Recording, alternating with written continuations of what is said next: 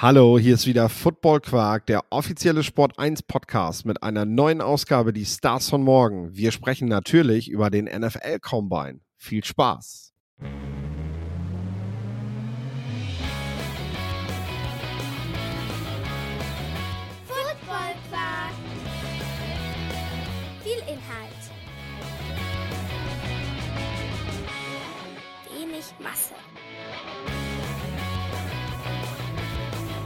Hallo Lorenz, Hallo Philipp, wie geht's dir? mir geht's gut. Wunderbar. Bei dir auch alles klar?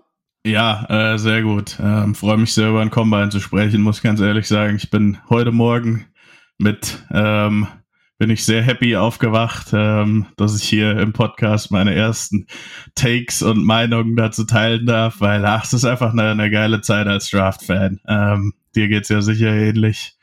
Ja, klar, klar. Also das wird geschaut, ähm, auch wenn du natürlich in der Fernsehübertragung meist nur ja vor die Yard Dashes kriegst, ne?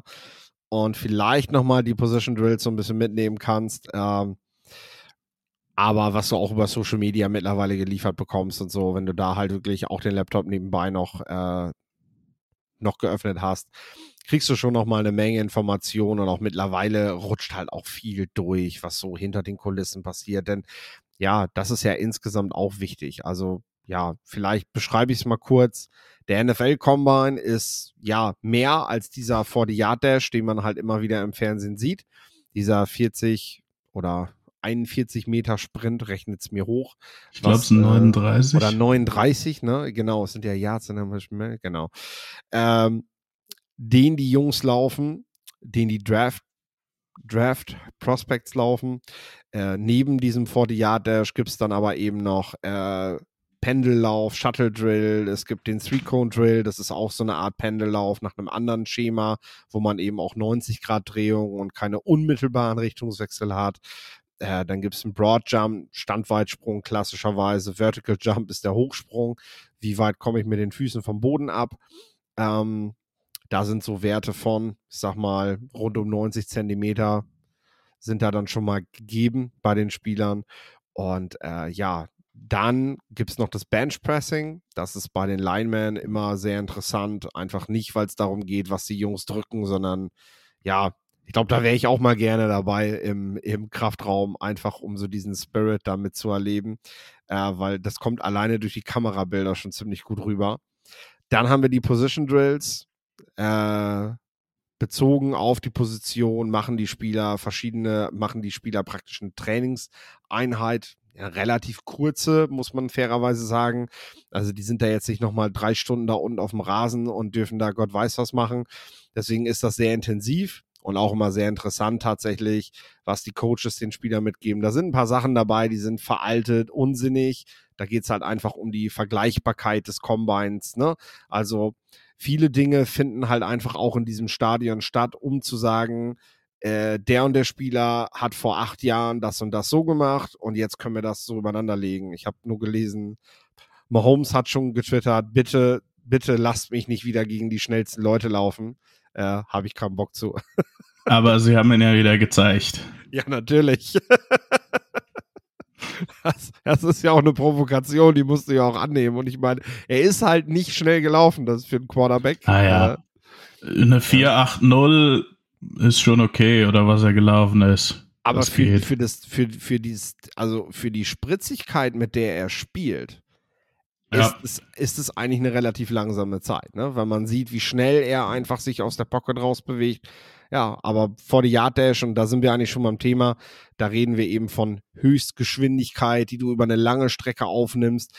Das ist im Prinzip auf der einzigen Position, auf der das spannend ist, ist vielleicht bei so Vertical Thread Receivern, äh, die halt wirklich mal diese, diese Long Speed Sprints über langgezogene Routen machen. Ansonsten reden wir doch eher von kurzen, schnellen Antritten an diesem Spiel. Und deswegen sind diese ganzen anderen Drills, die man leider nicht so viel im Fernsehen sieht, äh, nochmal viel interessanter.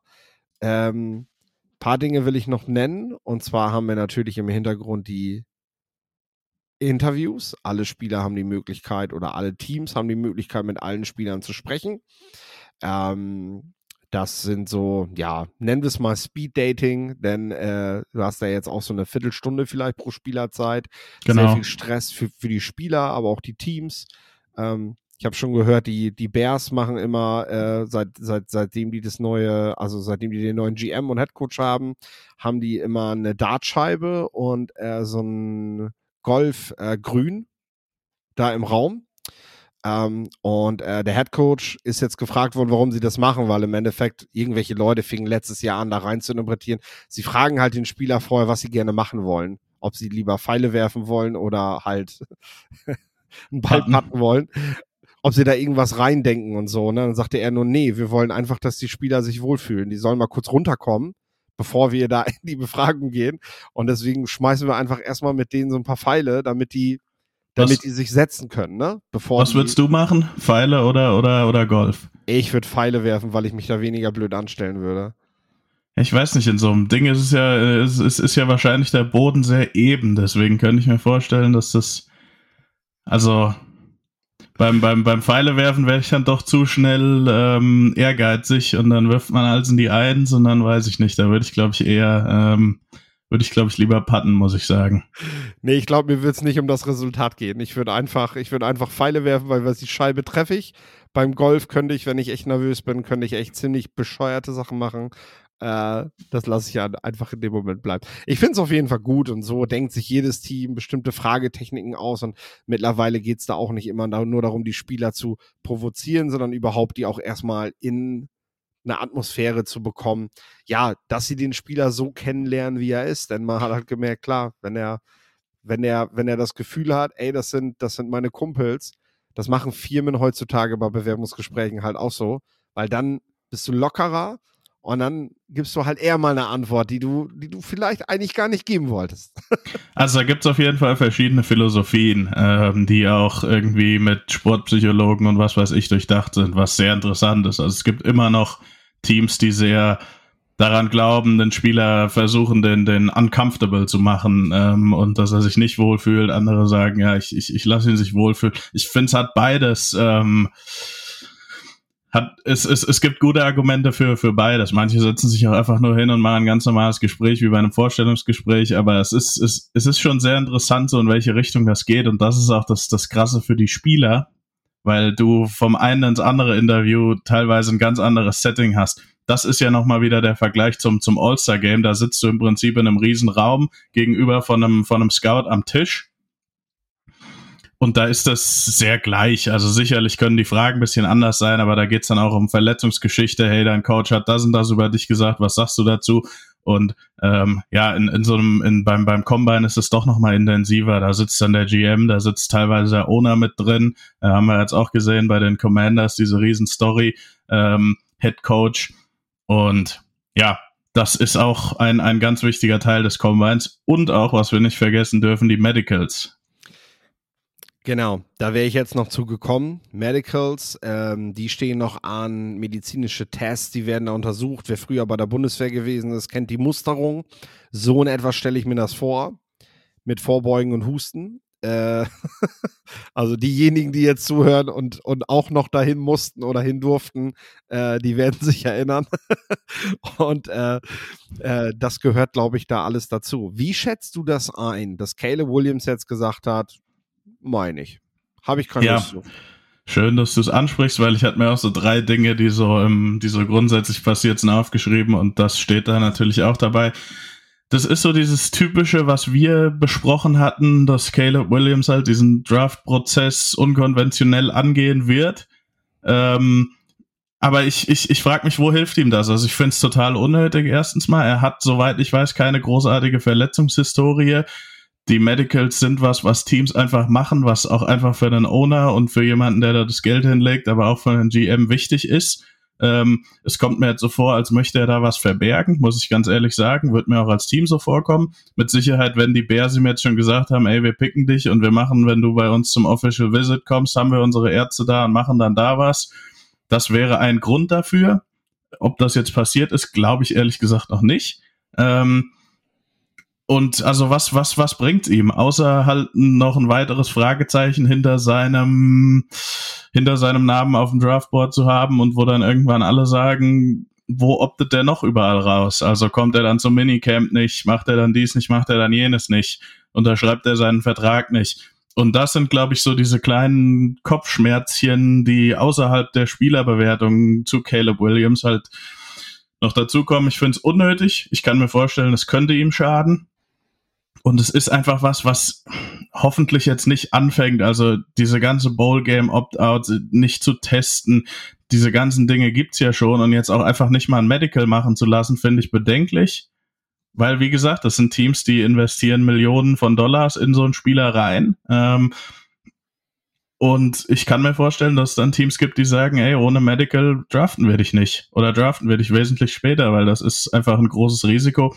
Und ich hoffe wirklich, dass das jetzt keinen Trend lostritt, wo nächstes Jahr die Top 3 an jeder Position anfangen und kein Medical mehr machen. Und irgendwie, ja, also es, es, es wirft halt die Frage auf, hat er was zu verbergen? Ich glaube es zwar nicht, aber wenn es nicht so ist, warum macht man es dann einfach nicht? Also, mhm. das ist jetzt nicht, nicht, nicht schön von einem Arzt untersucht zu werden. Ich gehe auch nicht gern zum Doktor, aber mein Gott, ja, ich. ich ja, unnötig ist, glaube ich, das, das passende Wort für mich. Es, ähm, es äh, reicht natürlich schon, dass er das so sagt, ne? Da, da bin ich bei dir. Ähm, ich halte da aber mal gegen bei der ganzen Geschichte. Und zwar äh, ich weiß nicht mehr genau, Markus Kuhn oder Sebastian Vollmer, die haben diesen Combine als, ähm, also als, als ähm, ja, Fleischbeschauung äh, bezeichnet. Ähm, du hast das Gefühl, du stehst da halt in deinem Schlüpper und die gucken dir in den Mund und, und die ne, messen am liebsten noch, wie sauber deine Zähne gerade sind und hast du nicht gesehen. Und ähm, du fühlst dich da wahnsinnig unwohl. Also das muss man, äh, um alleine mal die Perspektive der Spieler zu nehmen, ne? Das ist etwas, das hat man immer so gemacht, ne? Aber, und es wächst gerade eine neue Generation heran, die einfach auch selbstbewusster sind, die nicht den ganzen Tag Ja, Sir und Nein und ne, die, die, die ganze Ja, Ja, Ja sagen, sondern die das eben auch mal hinterfragen und sagen, ey, gehört das da noch dazu? Oder reicht es, wenn Medicals im Vorfeld zum Beispiel mit so interessierten Teams stattfinden, weil zum Beispiel solche Sachen kommen immer raus. Wenn irgendwas ist, ne, und im Endeffekt kann so ein Spieler sagen, ey, das geht, das geht den Medien nichts an.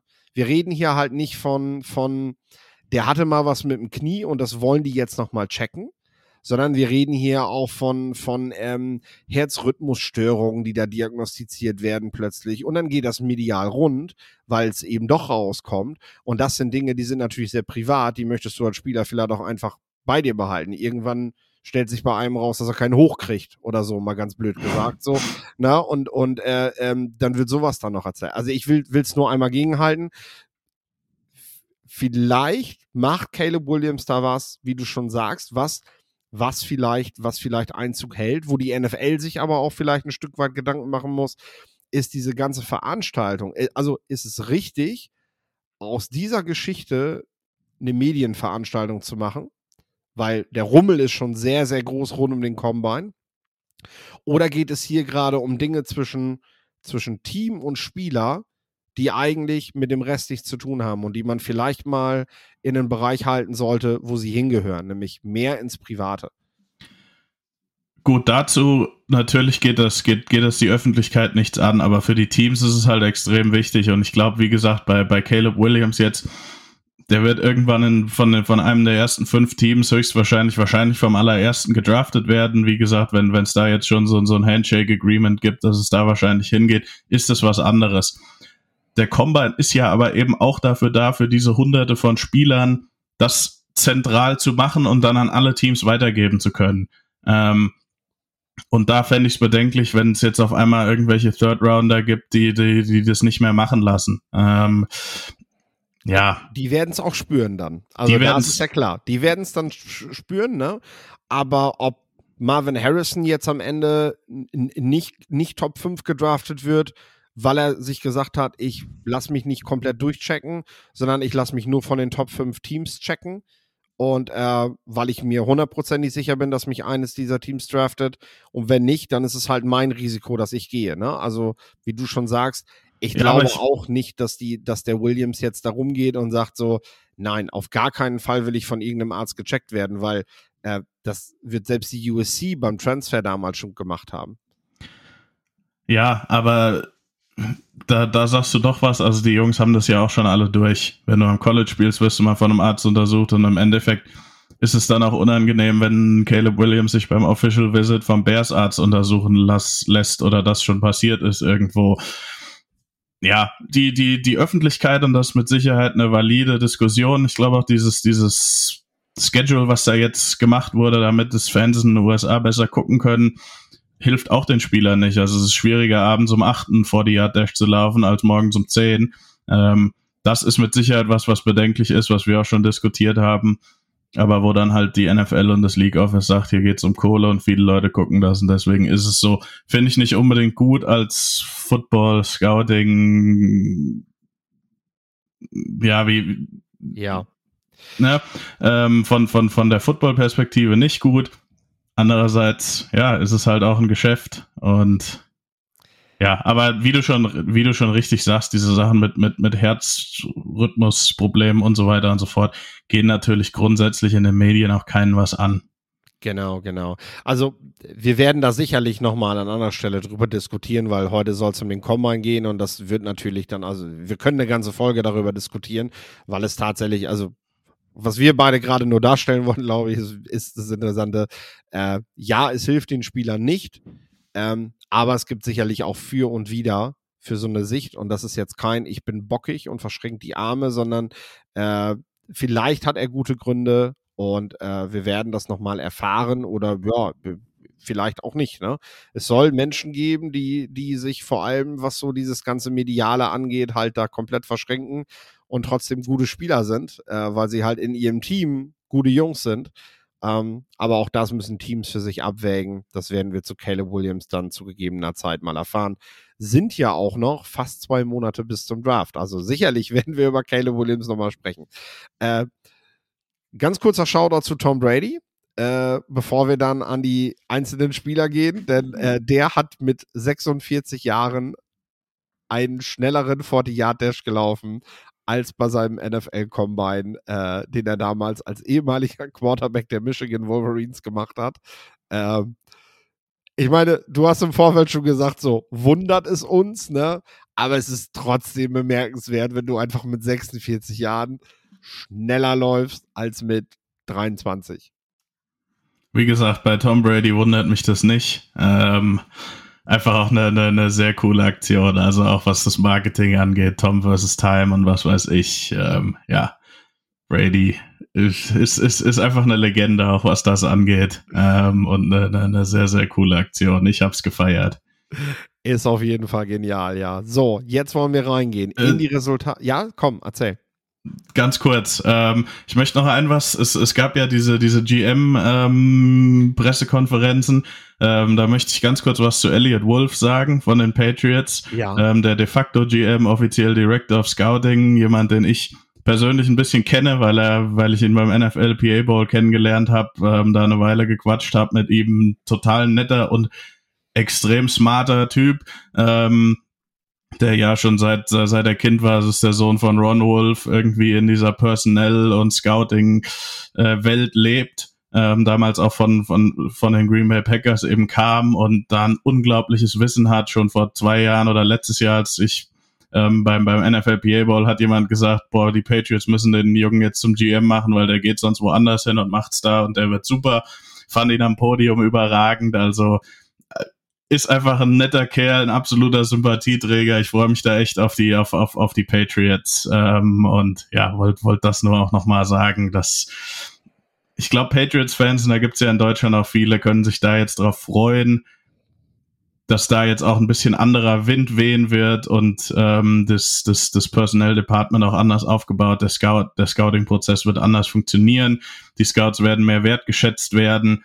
Ähm, und ja, ich glaube, ähm, es wird ein Rebuild, ganz klar in New England, aber ich glaube, da kann man sich, das, da, da hat man einen absoluten Top-Mann, hat Belichick damals ähm, hingeholt vor zwei, drei Jahren nach New England und jetzt hat man ihm eben sozusagen die, die Schlüssel für diese ganze, äh, für dieses ganze Department gegeben und ja, da kann man sich als Pats-Fan sehr drauf freuen. Ich freue mich auch auf die Patriots. Dazu gegebener Zeit aber mehr. okay. Äh, jetzt sprechen wir aber über den aktuellen Combine. Äh, seit Montag oder Sonntag gab es sogar schon den Early Entry für die Spieler, die es gar nicht abwarten konnten. Son äh, am Montag sind dann aber die äh, Defensive Linemen und Linebacker angekommen. Dann haben Interviews stattgefunden, so über die Tage, die Measurements, also die Spieler sind vermessen worden, wie groß, wie schwer, wie lang die Arme sind, wie groß die Hände sind. Das sind so die Standardmaße, die genommen werden. Wie gesagt, auch da wunderbar, immer vergleichbar mit allen Spielern, die das jemals durchlaufen haben, den Combine. Das ist halt einfach schon das geniale Konzept an diesem Combine. Und dass du es halt weiterhin im Lucas Oil Stadium machst, um, um da einfach immer die Werte zu vergleichen. Ja, und äh, gestern haben die Jungs dann das allererste Mal eben vor der Yard Dash, Broad Jump, all diese Drills gemacht, auch die Position Drills gemacht. Die machen heute noch ihr Bench Pressing, glaube ich, und dann sind sie durch. Und äh, heute sind die Defensive Backs und Tight Ends dran. Am Samstag haben wir Quarterbacks, Running Backs und Wide Receiver.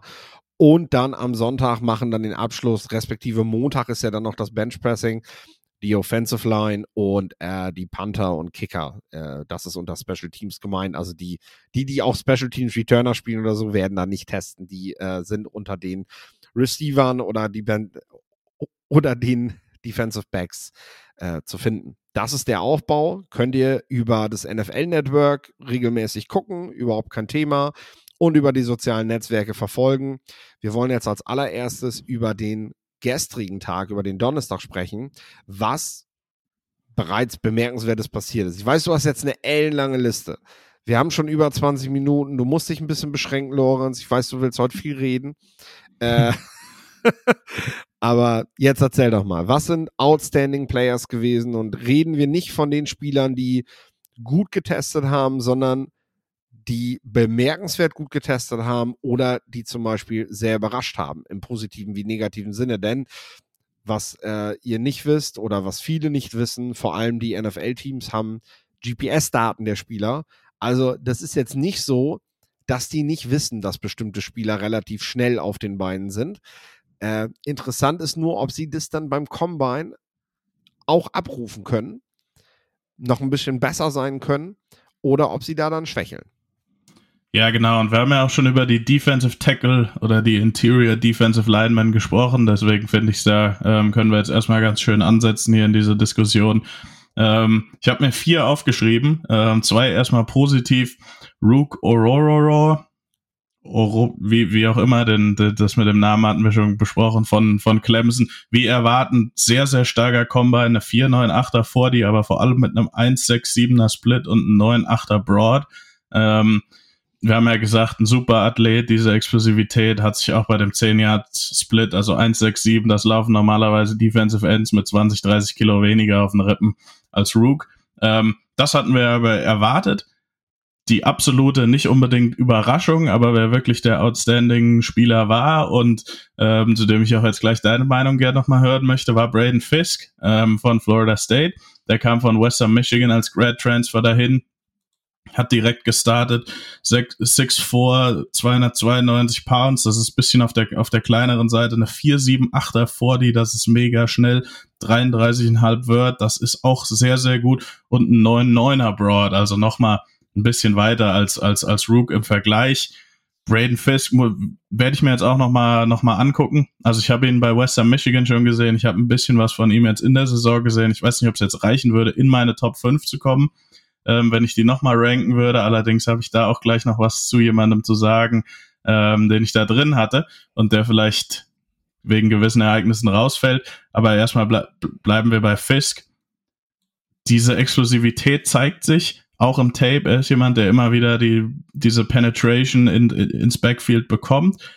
31er Armlänge, das ist für mich so ein bisschen das, wo ich sage, oh, okay, damit bist du aber wirklich sehr, sehr limitiert und kannst du damit wirklich First and Ten spielen? Ähm, kannst du damit wirklich Rundowns konstant ähm, ja, bestreiten für dein Team? Wie siehst du ihn? Ja, äh, Braden Fisk rasiert ja eigentlich diesen Draft-Prozess, wenn du so willst. Das ist ja nicht nur der Combine.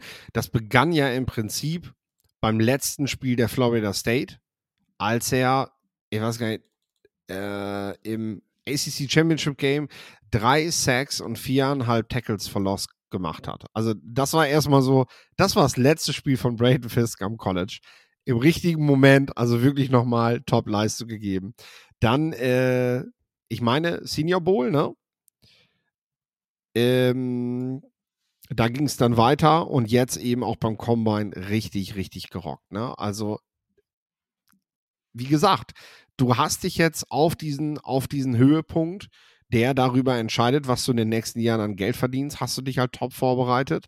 Und äh, das zeigt sich und das spricht für eine sehr professionelle Einstellung, was man ihm so attestieren muss. Ne? Das sind nicht nur bemerkenswerte Testresultate, sondern das spricht für eine sehr gute Einstellung. Und ich muss sagen, gerade was Athletik, Quickness und diese Dinge angeht, ähm, werde ich sicherlich nochmal eine Bewertung so überdenken.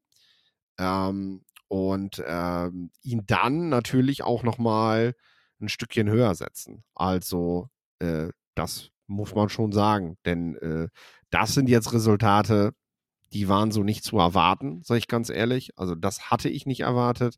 Und äh, wir haben hier einen äh, RAS, Relative Athletic Score, der liebe Kentley Platt. Platte. Platte, genau. Ganz, ganz klarer nicht, norddeutscher Platte, Name. Genau, genau. Platte. At Math, Math Bomb. Ähm, könnt ihr bei Twitter folgen. Der fügt alle Combine-Werte in so Masken ähm, oder äh, Matrizen nennt sich das, glaube ich, in der IT-Sprache. Und da wird das praktisch, was er da macht, mit der Position und den athletischen Werten, also wie groß, wie schwer ist der Spieler und äh, wie schnell ist er dafür dann gelaufen, ne? weil man muss das ja auch immer im Kontext sehen. Natürlich läuft ein 350 Pfund Offensive Tackle äh, nicht genauso schnell wie ein äh, 190 Pfund Cornerback. Das heißt aber nicht, dass er wirklich langsamer ist, wenn, wenn man die Zahlen dann eben mit, mit Gewicht und allem halt gleichsetzt. Und äh, da erzielt er 10, 10-0 ist praktisch, das ist das absolute Maximum. Und das sind die absolut krassen Freaks. Also wir haben, wir haben, wir haben bereits Combines gehabt, da erreicht niemand die 10-0, ne? Und äh, Braden Fisk hatte jetzt 9-9-7. Also da gerade so dran vorbeigeschrammt. Tatsächlich hat er die 10-0 nicht voll gemacht, weil seine Mischung aus Gewicht und Größe mit 6 Fuß 4 und 292 Pfund ist halt einfach für die Position, die er wahrscheinlich spielen wird, als Defensive Tackle, dann so, ja, was du ja auch schon gesagt hast. Du weißt noch nicht genau, wohin mit ihm, ne? Und das ist so das, das Kriterium. Das wird da zum Beispiel auch mit einberechnet. Also ich sag's nochmal, RAS nennt sich das Ganze. Das findet ihr bei mathbomb, math wie Mathe, mathbomb und äh, da könnt ihr gerne dem Wert nähern folgen. Viele machen das auch nur während des Combines und äh, ähm, folgen dann drei Wochen später wieder. Ich finde, den Support hat er aber verdient, dass er das das ganze Jahr auch bekommt, die Followerschaft, denn der macht sich da wirklich einen Riesenjob mit und äh, da könnt ihr solche Daten kriegen. Ja, also ich finde diesen, diesen, diesen Score, klar, das, das zeigt dann immer so das, was man, was man selber auch so denkt. Aber ich finde einfach die, diese Karten super, weil du alle Werte auf, auf, auf einem kleinen Bild sozusagen zusammengetragen hast. Also gerade für mich ist, ist, ist das einfach mega, ähm, weil ja, da, da kriegst du auf einen Blick halt alle, alle Testing-Werte und mit Sicherheit auch da ist es schwierig, das jetzt nur durch ähm, Größe und Gewicht zu, zu kontextualisieren. Ähm, das ist mit Sicherheit auch nicht perfekt, das würde er auch sagen. Aber es gibt halt auch für jemanden, der jetzt nicht, ähm, ich sag mal, eine, eine Scouting-Ausbildung ähm, genossen hat, ähm, einen, einen ganz guten Kontext, wie jetzt sowas, wie ob, ob, wenn jetzt eine Zahl rot ist, dann war es, war es wahrscheinlich in dem, ähm, in dem, in der Hinsicht nicht so gut. Und was ich auch an den Karten super finde, ist, dass es aufgeteilt ist. Man hat eben oben links die Size, da fände ich sehr cool, wenn da einfach noch Armlänge und, und, und Handlänge und, und Handgröße dabei wären. Ähm, Gerade bei Linemen, aber eigentlich auf jeder Position recht wichtig. Ähm, dann unten links hat man die Explosivwerte, das sind die Jumps, Broad Jumps und Vertical Jump. Oben rechts sind, ist es im Prinzip der 40-Yard-Dash, also der Speed, die, die, die Speed-Bewertung und unten rechts dann wieder der Agility-Score, also der ähm, Shuttle und der Three Cone. Das finde ich auch an dem Aufbau einfach mega, weil er auch da ja immer noch mal eine, eine Durchschnittsnote ähm, raussucht und rausfindet. Also sehr übersichtlich gemacht und ja, sehr, sehr gut, dass er hier die, den, den, das, das Credit bekommt.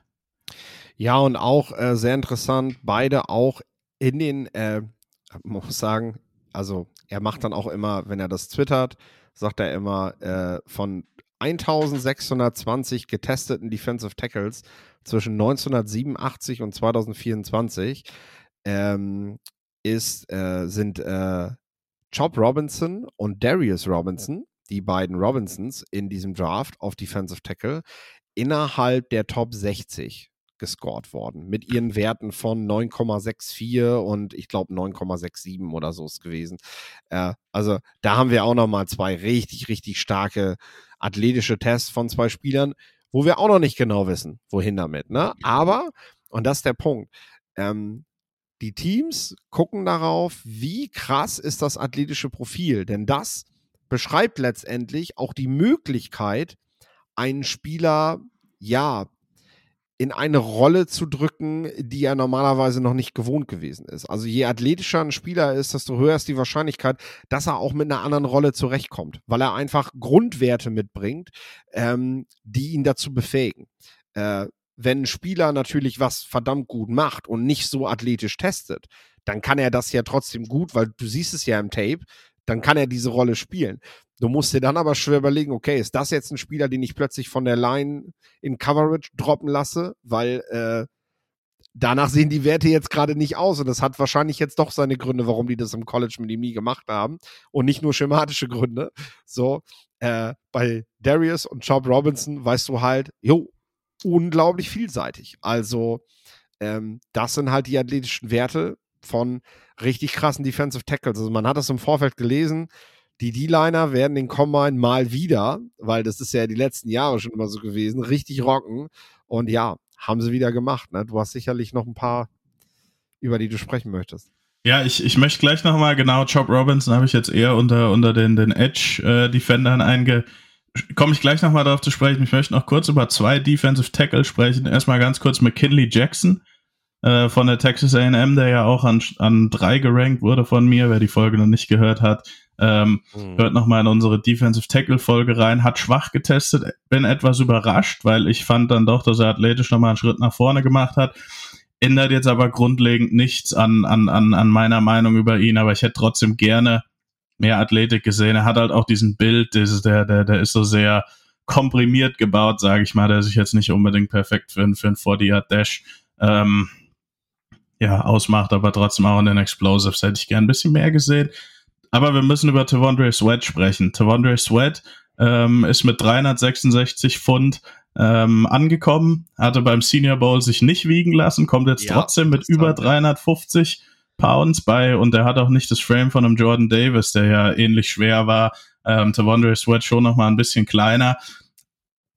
Das macht ihn für mich zum, zum Day 3 Spieler. Er hat auch auf der Pressekonferenz hat er zugegeben, dass er sehr große Probleme hat, sein, sein Gewicht zu halten wer da sein Agent haben wir ist, ja auch vielleicht. Schon gesagt, ne? Haben wir ja auch schon gesagt, als wir die, die, die Liner besprochen haben, ne? Dass er da scheinbar Schwierigkeiten mit hat, ne? Also er war da so ein Kandidat und das hat sich halt jetzt hundertprozentig bewahrheitet. Und in der heutigen NFL spielst du mit 366, 370 Pfund einfach nicht. Und ich fände es auch, wann, wann Texas Saison hat geendet im Januar. Und jetzt hattest du im Prinzip zwei Monate Zeit. Das lässt mich ja daran zweifeln, dass er auch mit 366 Pound, Pounds gespielt hat, möglicherweise noch schwerer war, da man im Senior Bowl gesagt hat, er, wiegt, er, er, lässt sich nicht wiegen und kommt jetzt trotzdem mit 366 Pounds und sagt dann noch, ja, ich habe da große Probleme. Ja, das ist einfach ein Problem. Ich habe das schon zu oft gesehen mit Spielern, die super Run-Defender waren, sehr gut im College und wo es dann der NFL einfach nicht reicht. In der NFL und auch im College wird man ja gewogen. Im College in dieser Three-Man-Front bei Texas kannst du es noch eher machen. Mit dem Gewicht in der NFL funktioniert es einfach nicht. Für mich auf jeden Fall Stock down bei Tavondre Sweat. Ähm, schade. Aber mhm. muss, muss man einfach realistisch so sagen. Ich glaube, vielen NFL-Teams, die das vielleicht auch schon wussten, ähm, wird es genauso mal, gehen ich sag mal so, es ist wenigstens ehrlich und ähm, die Teams wissen jetzt genau, was das Problem bei Sweat ist. So, das heißt, du kannst ihn, wir reden jetzt natürlich nicht mehr von First, Second Round, ne? Du kannst ihn draften, weil du eigentlich genau weißt, okay, wenn ich die richtige Ernährungsberatung habe, die Disziplin einfordert, dann ist, das heißt nicht, dass das funktioniert, gilt aber auch für einen Spieler, der Knieschmerzen hat oder weiß der Geier was, ne? So. Aber ich weiß genau, wo ich bei ihm ansetzen muss. Und er wäre ja nicht der erste Spieler, mit dem ich das hinbekomme. Also, ich nehme jetzt mal im, im, im gegenteiligen Maße. Guck dir mal das allererste Spiel von Bernhard Reimann an. Und wie er heute wie so ein Honigkuchenpferd grinst, ne? Weil er hat richtig, richtig Zunder drauf gekriegt, so, ne? Äh, es war immer klar, dass der zu wenig wiegt. Und er brauchte erst professionelle Anleitung, weil er das scheinbar selber nicht hinbekommen hat, das zu machen. Und das heißt nicht, dass man das in Texas so an die Hand genommen hat, wie man das als professionelles NFL-Team vielleicht machen würde. Das ist immer der Wunsch und man denkt immer, die Colleges, die arbeiten so hochwertig und die haben doch für jeden, haben die jemanden, ne? So, aber da geht es auch um Verantwortlichkeiten und wenn sich dann niemand verantwortlich fühlt, weil der Junge ja gut spielt, dann, äh, ja, ist vielleicht, gibt es das Team in der National Football League, das sagt, den Jungen nehmen wir in die Hand und wartet mal ein, zwei Jahre ab, dann werdet ihr euch alle noch wundern. Ist überhaupt nicht gesagt, aber du weißt jetzt auf jeden Fall, wo du bei Sweat ansetzen musst, wenn du willst, dass der in zwei, drei Jahren auf Top-Level spielt. Das heißt nicht, dass das funktioniert, aber mit dem Pick, den du letzten Endes für ihn dann reinstecken musst, ist das ja auch völlig legitim, dass du dieses Fragezeichen hast. So. Und der Vorteil, wie gesagt, du hast bei ihm Fragezeichen, wo du weißt, ich weiß genau, woran ich arbeiten muss mit ihm. Ja, das, das, das stimmt. Ich hab's halt schon. Ich bin da, das ist, das ist sehr, sehr schön und optimistisch ausgedrückt. Ich glaube, das ist ein großes Problem bei, bei ihm. Ich ähm, denke auch, ich denke auch. gut. Dann, dann würde ich mal rüber zu, zu, zu den Edge-Defendern gehen. Ich sag dir ganz ehrlich, bei den Linebackern, da bin ich jetzt einfach noch nicht zu gekommen. Also wenn du da nachher noch einen hast, über den du sprechen musst, äh, oder, über, oder über den du sprechen möchtest, äh, ich würde das dann einfach in der nächsten Folge mitnehmen. Aber Chop Robinson hast, hast du schon angesprochen. Einmal sein, ähm, seine Athletik, sein, sein Testing war super. Das war für mich nie die Frage. 10 Yard Split überragend. Ich habe mich tatsächlich gefreut, dass er mit 6027, also 6,2 und 7 Achtel Inches, das ist im Prinzip 6,3 ähm, und 254 Pounds angekommen ist, weil ich hatte eher erwartet, dass der 6 Foot und ein halbes ähm, und, und, und, und, und ein halber äh, Inch und was weiß ich, 235 Pounds da ankommt. Und hat damit, hat damit dieselben Measurements wie Yannick Ngaku. Genau, und das finde ich ist auch trotzdem noch so sein, sein, sein, sein, seine Rolle. Also Yannick Ngakwe, jemand, der ein Third Down Spezialist war im Endeffekt, ähm, der auch ja mal viel Geld von den Raiders bekommen hat, wenn ich mich recht entsinne, das nicht so wirklich geklappt hat, weil er einfach kein Every Down Spieler war. Für mich Chop Robinson auch immer noch kein First Rounder dadurch, aber ich kann jetzt diesen Weg zum Designated Pass Rusher zu diesem Third Edge, den man dann in, in Pass-Rush-Situationen reinwirft, vielleicht auch, wenn man mehr eine, eine 3-4 spielt, wo in der Mitte doch nochmal so, so ein Tavondre Swedge steht, vielleicht auch ihn noch öfter nutzen kann, einfach in diesem Two-Point-Stance als, als Outside-Linebacker. Ich finde, das hat ihm geholfen und auch eine Armlänge von 32,5. Das geht, das geht. Damit kannst du leben als NFL-Team. Wie gesagt, er wird nie der First-Down-Spieler sein, aber ich bin jetzt ein bisschen optimistischer bei, bei, bei Job Robinson, den ich, ja, wie gesagt, ich sehe es in der ersten Runde immer noch nicht, ähm, aber es ist auch im Endeffekt eine Passing League und diese Explosivität und diesen Pass Rush, den er mitbringt, mit jetzt ganz ordentlicher Size, besser als ich gedacht habe. Er hat sich in meiner, also meiner Meinung nach mit diesem Way-In vor allem geholfen und dass dann das Testing trotzdem noch top war. Ähm, das hat natürlich das, was man auf Tape sieht, auch, auch, auch nochmal bestärkt. Genau, um das einmal rein in den Kontext zu bringen. Äh, Chop Robinson ist der erst, also ist der, ist der schnellste D-Liner, der über 250 Pfund wiegt, der je beim Combine gewesen ist. So, das ist schon mal eine Ansage, muss man einfach sagen.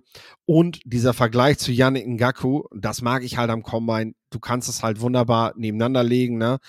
Da ist es dann halt so, äh, selbe Measurements, dann ähm, war Robinson halt im, im Shuttle Drill, im 40-Yard-Dash klar besser. Im Broad Jump war Ngakur ein bisschen besser und beim Vertical Jump sind beide exakt, haben beide exakt an derselben Stelle ähm, die, die Stifte zur Seite geschoben ähm, und sind beide genau 89 Zentimeter hochgesprungen. Ne? So, also das ist gut, dass du das weißt, weil das Tape, finde ich, ist auch, ist auch, du sprichst es ja schon an, das Tape ist vergleichbar, du hast jetzt, du hast jetzt eine Rolle, die, die du, die du dir vorstellen kannst, du hast athletische Werte, die stimmig sind, du hast, du hast den Profi, der diese Rolle jahrelang gespielt hat, acht Jahre 69,6, ne, ist, ist eine Nummer, also schafft nicht jeder in dieser Liga äh, konstant jedes Jahr auch einfach Sex zu machen. Klar, wir haben hier eine, eine, eine Zuweisung. Du hast nicht diesen, also Teams, die versucht haben, ihn jedes Down spielen zu lassen, ähm, hatten entweder Gus Bradley als Defensive Coordinator, wo das keine Rolle gespielt hat, äh, weil der halt gerne auch mit Pass schon spielt, die einfach immer voll zum Quarterback ziehen. Ähm, oder die sind mit ihm nicht ganz glücklich geworden. Aber hast du ihn eben bei diesen Third Downs gespielt, hast du von ihm immer, immer richtig Gewalt gekriegt. Und äh, ja, vielleicht ist das die Rolle von Job Robinson. Ähm, Einfach ein exzellenter Rollenspieler. Und da muss dann jedes Team und jede Defense und vor allem auch, das ist wieder eine Coaching-Frage, jeder Defensive Coordinator sagen, wie wichtig ist das für uns? Und das kann auch sehr auseinandergehen. Da kann es Teams geben, die sagen, boah, das ist vom, vom, von, von dem Wert vielleicht trotzdem noch in der vierten Runde. Und manche werden sagen, boah, wir haben ein frühes Second Round Pick, vielleicht sogar in der späten ersten Runde, wie gesagt, da gehe ich selber nicht mit, aber der hilft unserer Defense so sehr. Und wir brauchen diesen einen Spieler. Und wir haben richtig gute, die, die, die anderes machen. Was weiß ich, vielleicht die Jaguars. Ich denke jetzt einfach nur an Trayvon Walker, der sich ja mittlerweile auch als Pass Rusher sehr gut weiterentwickelt aber wo man dann vielleicht sagt, lass uns diesen, diesen, diesen Pass Rush, den man ja jetzt vielleicht durch Josh Allen verliert, halt mit, mit Job Robinson auf einem recht vergleichbar billigen Rookie-Vertrag so ein bisschen nicht ersetzen, aber da, da ansetzen, dass man, dass, dass, dass man diese Explosivität weiter auf dem Feld hat. Wollen wir auf die nächsten Tage gehen, oder? Ich hätte noch zwei, die ich, die ich ansprechen möchte. Ja. Ähm, zwei Spieler, die ich, die, die ich schon die ganze Saison über sehr stark finde, die auch so ein bisschen Sleeper sind. Also einmal ist es Eric Watts äh, von, von Yukon. Der ist wie erwartet mit 6'5, 5 Achtel, 274 Pounds, 35, 6 Achtel Inch Arme, das ist unfassbar. Die, diese Länge läuft dann eine 4, 6, 7 40, ähm, also ein größerer, ein schwererer Edge Rusher, also jemand, der, der, der, der ein sehr, ähm, der, der jetzt nicht so diese, diese der jetzt nicht sehr agil ist, aber eben explosiv, geradlinig explosiv, 36,5er wird auch überragend. Die Agilities wie erwartet nicht gut. Aber das ist ein Spieler, der, den ich beim Senior Bowl erwartet hatte, der nicht da war. Ähm, aber auch jemand, der sich hier nochmal mit, mit, mit starkem Testing geholfen hat.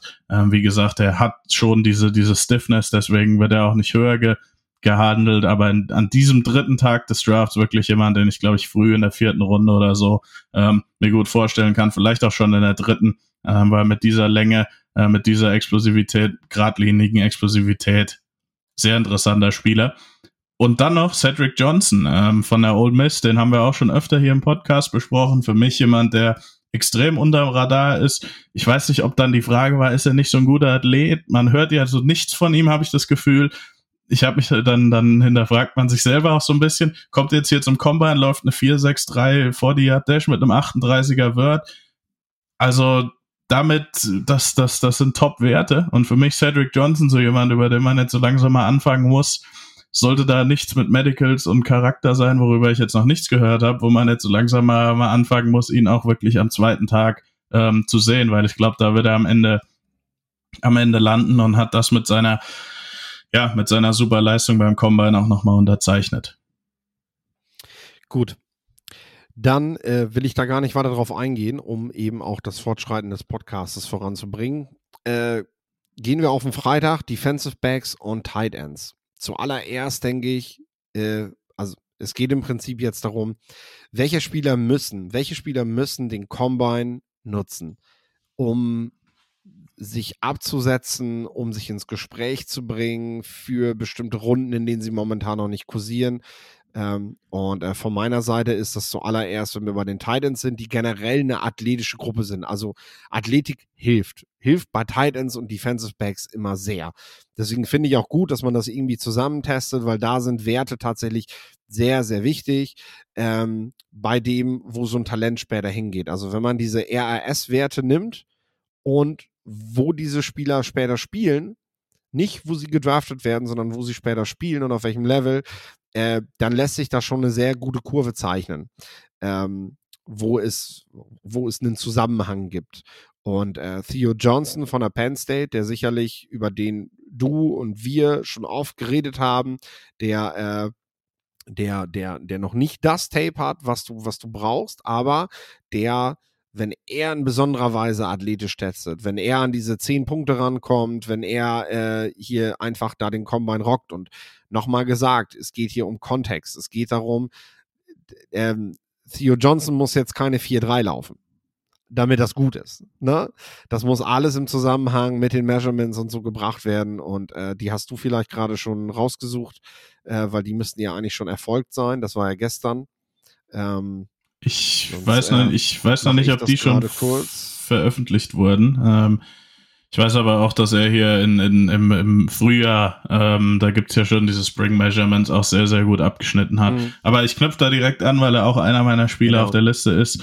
Theo Johnson, wir haben schon öfter über ihn gesprochen, jemand, der sehr, sehr athletisch ist, aber dann auch diese Size mitbringen wird. Also ich glaube wirklich, er kann sich in die Tight, wer ist der Tight End nach Brock Bowers, in diese, in diese Debatte einbringen. Mittlerweile ist es für viele recht klar, gut, das ist Jatavion Sanders von Texas. Ich glaube auch Jatavion Sanders wird super Zahlen auflegen, aber Theo Johnson wird dieselben Zahlen auflegen oder ähnliche Zahlen auflegen, aber halt mit, mit viel mehr Size und dann kannst du auch sagen, okay, er ist nicht nur dieser F-Tight End, den du in die Slot stellst, den du im Prinzip als Wide Receiver nutzt, sondern er ist wirklich jemand, den du inline als Tight End spielen lassen kannst. Und das finde ich, das haben wenige Teams noch, aber wer das nutzt, finde ich, ist das extrem, extrem wertvoll und extrem wichtig, sowas zu haben.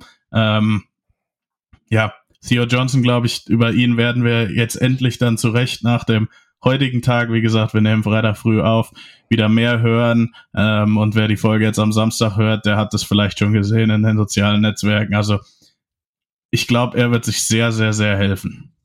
Und äh, Theo Johnson, der natürlich auch eine gute Beziehung zu Brandon Strange, letztes Jahr äh, von den Jaguars gedraftet, ähm, von der Penn State und natürlich auch zu Pat Fryermuth von den Steelers hat, der auch an der Penn State gewesen ist, hat, glaube ich, schon so die Quote des Combines, äh, indem er sagte, auch, ich weiß gar nicht, auf welche Frage das war, aber Penn State Tight Ends just aren't that sexy, sagte er. Also, ja, ja es ist halt so, ne, du kriegst halt vielleicht nicht das Tape zusammengespielt, was du gerne hättest, aber am Ende Fryermuth und ich fand, Brandon Strange hatte auch sehr interessante Ansätze schon in seinem ersten Jahr. Ähm, Penn State Titans sind besser als ihr Ruf. Und die haben noch einen, ähm, das ist ja das, das Witzige, die haben nächstes Jahr wieder einen, der hat die 44, der ist mir im 2022er Tape, ich komme jetzt gerade auf den Namen nicht, ich kann es ich kann's gleich kurz raussuchen, aber ist jetzt auch nicht so wichtig. Ja, aber Penn State vielleicht mittlerweile Teil der NDU, wer weiß, ähm, da kommt nächstes Jahr wieder einer nach. Ja, vielleicht müssen die das, vielleicht müssen die das mal begreifen, dass so ein Spieler wie Tyler Warren, den du wahrscheinlich meinst, äh, dass genau. Der, dass ich der am Ende eben, ja, dass die Spieler vielleicht auch mal mehr ins Gespräch kommen, weil bisher machen wir diese Erfahrung vor allem eben während des Draft-Prozesses und in der Saison reden wenige darüber. Hier natürlich schon bei die Stars von morgen haben wir über Theo Johnson gesprochen, haben wir über Brandon Strange geredet während der Saison und äh, ähm, ja, natürlich ähm, werden wir auch im nächsten Jahr über Tyler Warren sprechen. Ich wollte die ganze Zeit Caleb Warren sagen, aber das ist ein anderer Spieler. Genau, Tyler Warren ja. ist es. Also Penn State macht da einen mega Job. Ja, wen hast du noch im Schirm? Jatavian Sanders hast du schon angedeutet. Ähm, Tight Ends, DBs selbstverständlich auch. Ne? Ja. Wen wollen wir sehen, dass er, dass er scheint? DBs könnte ich mir oder gehe ich jetzt mal schwer davon aus, dass ähm, sowohl Nate Wiggins von Clemson super testen wird, ähm, auch boah, jetzt hänge, jetzt stehe ich auf dem Schlauch, der, der Teamkollege von, von Kool-Aid McKinstry. Ähm, hilf mir kurz. Terrion Arnold. Terrion Arnold, ja. Ähm, kam jetzt gerade nicht drauf, hätte es mir aufschreiben müssen, wie es immer so ist. Ähm, so viele Namen. Die werden beide, wenn sie testen, wahrscheinlich ja überragende Zahlen oder sehr gute Zahlen auflegen. Bei Kool-Aid McKinstry bin ich mir tatsächlich noch nicht so sicher. Also das ist eher so, so ein Fragezeichen. Der ist für mich in die Saison gegangen als, als Cornerback Nummer eins. Jetzt haben Nate Wiggins und ähm, Jetzt habe ich den Namen schon wieder vergessen, das gibt's doch nicht. Ähm, Terrion Arnold. Terrion Arnold, mein Gott. Ich, ich habe auch so Namen, bei denen hänge ich jedes Mal. Also es ist halt so. Ich habe das Gesicht vor Augen, weil ich auch bei der Pressekonferenz mir so ein paar Sachen von ihm angeguckt habe. Super sympathischer ne, ähm, junger Mann auf jeden Fall. Terrion Arnold, die werden super testen, gehe ich von aus. Und dann ist die Frage, hängt Kool-Aid so ein bisschen hinterher? Führt das dazu, dass Kool-Aid McKinstry auch vielleicht in die 20er abfällt, vielleicht auch erst in die späten 20er. Ich bin mal gespannt, weil ich glaube, er ist einfach athletisch nicht ganz so überragend wie die anderen. Hoffe natürlich, er mhm. straft mich Lügen, aber das ist jemand, bei dem ich auch, ja, mich auf die, auf die RAS-Karte freue. Ja, wer halt, wer halt rocken muss und das eben auch schon über den ganzen Draft-Prozess macht, das sind die Spieler von den von den kleineren Schulen. Ne? Ähm, und da ist natürlich zuallererst Quinion Mitchell von den Toledo Rockets, wenn wir schon mal Rocken sind, äh, zu nennen, der der mit Sicherheit einen richtig geilen Combine hinlegen will, der, äh, der jetzt auch schon, also der jetzt in den Gesprächen mit den Teams bereits Fragen eben zu, warum bist du überhaupt in Toledo geblieben? Es gab doch Angebote, du hättest doch auch dann letztes Jahr nochmal in einer richtig fetten Schule spielen können und so weiter, als ja sehr bodenständig und loyal sich dargestellt hat, ne? Und und das kam sehr gut an gestern. Ähm, also Mitchell wird sicherlich noch mal wieder, noch mal wieder einen Sprung machen. Äh, ne? Der hat im Senior Bowl den Sprung in die erste Runde gemacht, bringt sich jetzt aber wahrscheinlich mehr und mehr noch mal in, in die Diskussion. So, wer sind wirklich die die Top 3 Corners dieser Klasse und, und müssen wir Quinion Mitchell, auch wenn er von einer kleineren Schule kommt, nicht langsam da, dazu zählen. Also, ne, tun sich Teams einen Gefallen damit, das weiter zu ignorieren, weil er, weil er halt einfach von einer kleineren Schule kommt. An dem kommst du nicht mehr vorbei. Das macht er super. Und ähm, wer muss, wer eindeutig muss, Jaden Hicks von der Washington State, Senior Bowl ausgesetzt, ähm, wegen der Sprunggelenksverletzung. Das fehlt das ist großer Mist. Ähm, soll jetzt aber wieder fit sein, soll wieder voll da sein und äh, ja, muss, muss sich jetzt, wird ja vermeintlich als bester Safety seines Jahrgangs gehandelt, äh, muss, muss jetzt liefern, damit er das, weil die Safety-Klasse ist auch so, ja, ja, ne, du musst, du musst dann jetzt was tun, damit du, damit du dich von der Konkurrenz absetzen kannst, denn äh, dass überhaupt Safeties mal in der ersten Runde gedraftet werden, das kommt immer seltener vor und ähm, Jaden Hicks braucht da eine, eine Top-Performance unter den Defensive Backs. Genau, ich hätte noch drei Namen, ähm, auf die ich mich grundsätzlich freue. Ich habe mich jetzt nicht, nicht, nicht zu jeder Position was rausgeschrieben, ähm, aber auch drei Namen, die, die, die grundsätzlich ja. auch Big Names sind und über die, die Small School Standards können wir da nochmal sprechen, wenn es passiert ist nächste Woche. Ich fange mal bei den Offensive Linemen an, da habe ich nämlich zwei, die sich hier wieder ein Stück weit helfen werden grundsätzlich drei. Also ich sehe es immer bei Joe Alton. Ich weiß nicht, ob er testet, aber da, da sehe ich immer, dass das Narrativ um ihn ist, ja, der ist, der, der, der ist so grundsolide und so, aber ist kein großartiger Athlet. Also ich glaube, Leute vergessen, dass der in, in der Highschool ein Tight End tatsächlich war. Und wenn er testet, wird er, glaube ich, in einer Art und Weise testen, wo dann viele auch nochmal sagen, ah, okay, also er kann das alles und ist auch noch ein Top-Athlet. Also wenn ich Joe Alt wäre, würde ich es wahrscheinlich sogar machen, äh, weil ich glaube, er wird da einfach sehr gut aussehen. Aber zwei Offensive Linemen, die es machen müssen auf jeden Fall, ist ähm, einmal Penn States Olo Fashanu, der ein bisschen abgefallen ist, der glaube ich spielerisch nicht den Schritt gemacht hat in dieser Saison, den viele prognostiziert haben, was ich auch sehr gerne gesehen hätte. Ähm, mittlerweile tatsächlich hier und da auf Draftboards überholt wird. Ähm, er wird halt mit seiner Combine-Leistung, also ist ein absoluter Top-Athlet, vielleicht die besten Zahlen auflegen, ähm, was, was, was alles angeht. Für mich auch immer noch einer mit, wenn man jetzt einen Tackle in der Mitte der ersten Runde irgendwo vielleicht auch schon in den Top Ten noch, der einfach das Potenzial hat, sich auch nochmal krass zu verbessern, ist das Olo Fashanu aber dann auch in derselben Diskussion Amarius Mims von, von Georgia, der in Sachen Size alles mitbringt, immer wieder Verletzungsprobleme hatte, wenig gespielt hat, aber wenn der spielt, letztes Jahr das Playoff-Spiel gegen Ohio State, eines der besten Spiele, was ich von einem College Tackle jemals gesehen habe.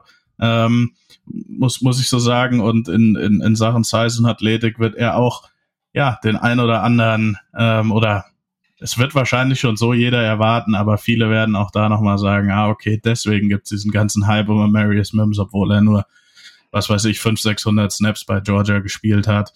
Ähm, Mal sehen, was, vielleicht kommt da sonst noch was raus in Sachen Verletzungen, in Sachen Interviews.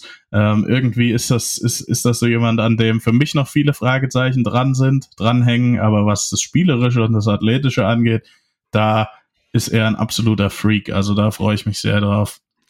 Ja, ich nenne an der Stelle noch Tyler Guyton, eine ähnliche Kategorie Spieler. Ähm, da sind tatsächlich auch die 40-Yard-Dashes sehr interessant und zwar nicht aufgrund dessen, dass sie 40 Yards laufen und sprinten, sondern äh, wenn ihr euch das anguckt, schaut einfach mal auf den 10-Yard-Split. Der wird mittlerweile bei den Offensive Tackles bei der Fernsehübertragung eigentlich auch immer eingeblendet, äh, wenn sie das hinkriegen, technisch.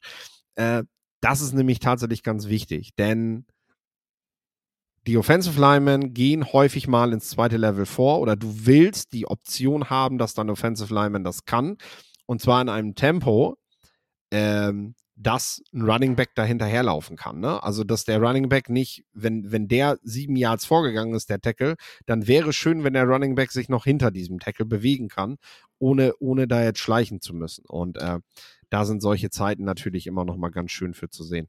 Ich, ich würde es ein bisschen anders ausdrücken, weil als Offensive Lineman bewegst du dich auch einfach anders im, im Spiel, auch wenn du zum, zum Second Level. Ja, natürlich. Ähm, aber Sprint es zeigt trotzdem halt eine gewisse Grundathletik, die da ist, die dann auch zu den konventionellen Offensive Lineman Bewegungen oder ähm, ja, wie, wie ich es mal nennen, wie ich es mal nennen mag, was, was sich dahin dann auch überträgt. Also wer genau. schnell ein 40 Dash läuft, kann auch schnell ähm, zum, zum zweiten Level climben. Gut, dann hätte ich noch einen. Oder willst du noch was dazu sagen? Ich, ich wollte tatsächlich abschließen, weil das ist ja am Sonntag. Ähm, und am Samstag haben wir ja noch die Wide Receiver, Running Backs und Quarterbacks. Da wollte ich dir noch ein, zwei Fragen zu stellen. Also kommt jetzt drauf an, wenn du noch einen nennen willst, zu welcher Gruppe der gehört. Ich habe noch einen Wide Receiver, äh, das ist LSU Wide Receiver Brian Thomas. Ja. Ähm, ich habe einen ganz guten Kontakt zu jemandem, der bei LSU war und der hat gesagt, das ist der absolut, was das Physische angeht, der größte Freak, den er jemals, zumindest was die Wide Receiver Position angeht, gesehen hat und hat damals gesagt, vom Talent her, also vom physischen Talent, genauso gut wie Marvin Harrison Jr. Und ähm, genau, das war halt nicht Malik Neighbors, über den er es gesagt hat, sondern Brian Thomas, der eben dieses Size auch nochmal mitbringt. Man sieht es auch auf Tape, ähm, macht ganz, ganz krasse Plays. Für ihn wird einmal das, das Testing natürlich wieder, wird, wird das nochmal unterschreiben, aber für Brian Thomas werden auch die, die Interviews nochmal wichtig werden. Äh, mal sehen, wie er sich da verkauft. Aber jemand, der ja, auch ein Kandidat ist vielleicht mal für eine 9-9er oder 10-0er ähm, RAS-Score. Also er wird absolut krasses Testing hinlegen, glaube ich. Ja, wir haben ja, und da, das ist jetzt tatsächlich noch so, da, da machen wir jetzt den Abschluss. Ähm, also wir haben am Samstag das ist der Haupttag, das hat die NFL auch so gewählt, haben wir die Quarterbacks, Wide Receiver und Running Backs im Testing. Und da geht es natürlich auch darum, dass die Quarterbacks die Drills machen, dass sie ihren Wide Receivern und auch Running Backs Bälle zuwerfen, dass es eben nicht wie früher dann einfach irgendwelche Third Stringer aus NFL-Teams oder ehemalige Quarterbacks sind, sondern dass die am selben Tag testen, damit die auch gemeinsam die Drills immer machen können. Und äh, das hat sich tatsächlich zum Positiven geändert. Ähm, Jetzt haben wir die Situation einmal, wie schätzt du das ein, dass, und das erleben wir ja immer wieder, dass bestimmte Quarterbacks, auch dort müssen wir Caleb Williams wieder nennen, aber auch andere hochrangige Quarterbacks, diese Drills nicht bestreiten. Also, dass sie weder die athletischen Tests machen, das akzeptiere ich tatsächlich noch, aber dass sie auch die Positional Drills skippen und sagen, äh, das möchte ich eigentlich beim Pro Day gerne nochmal vorführen, aber ansonsten äh, macht ihr da mal so eure Sachen.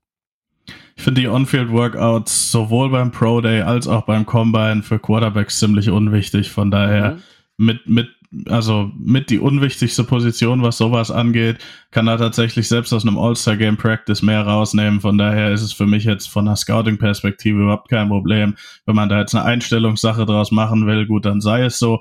Aber ja, ähm, diese, diese Throws on Air mit Unterwäsche an, das kannst du ja auf allen Positionen sehr viel kritisieren und ja, wer damals noch nicht wusste, dass Josh Allen den Ball weit werfen kann und es dann erst beim Combine mitgekriegt hat, ja, sorry. Aber ähm, was ich tatsächlich machen würde, wenn ich ein schneller Quarterback wäre, wie Anthony Richardson letztes Jahr, Lamar hat es ja damals nicht gemacht, ich würde den 40-Yard-Dash laufen. Also wenn ja. ich Jaden Daniels bin, wenn ich Caleb Williams heiße und im Training vielleicht eine 4-4-9 laufe, dann würde ich hingehen und sagen, ich mache nichts, aber ich laufe einen 40-Yard-Dash.